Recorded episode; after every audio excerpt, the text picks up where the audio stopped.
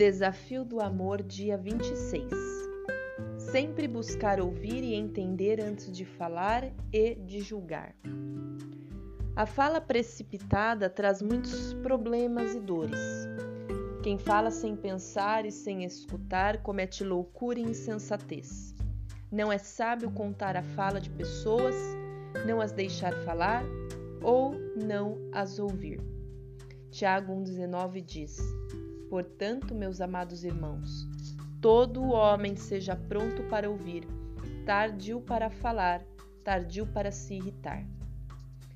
Quem para para ouvir e entender antes de falar algo se mostra com domínio próprio, se mostra uma pessoa justa e sábia.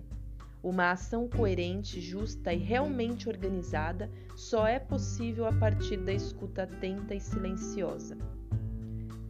Provérbios 19:2 diz: Não é bom proceder sem refletir, e peca quem é precipitado.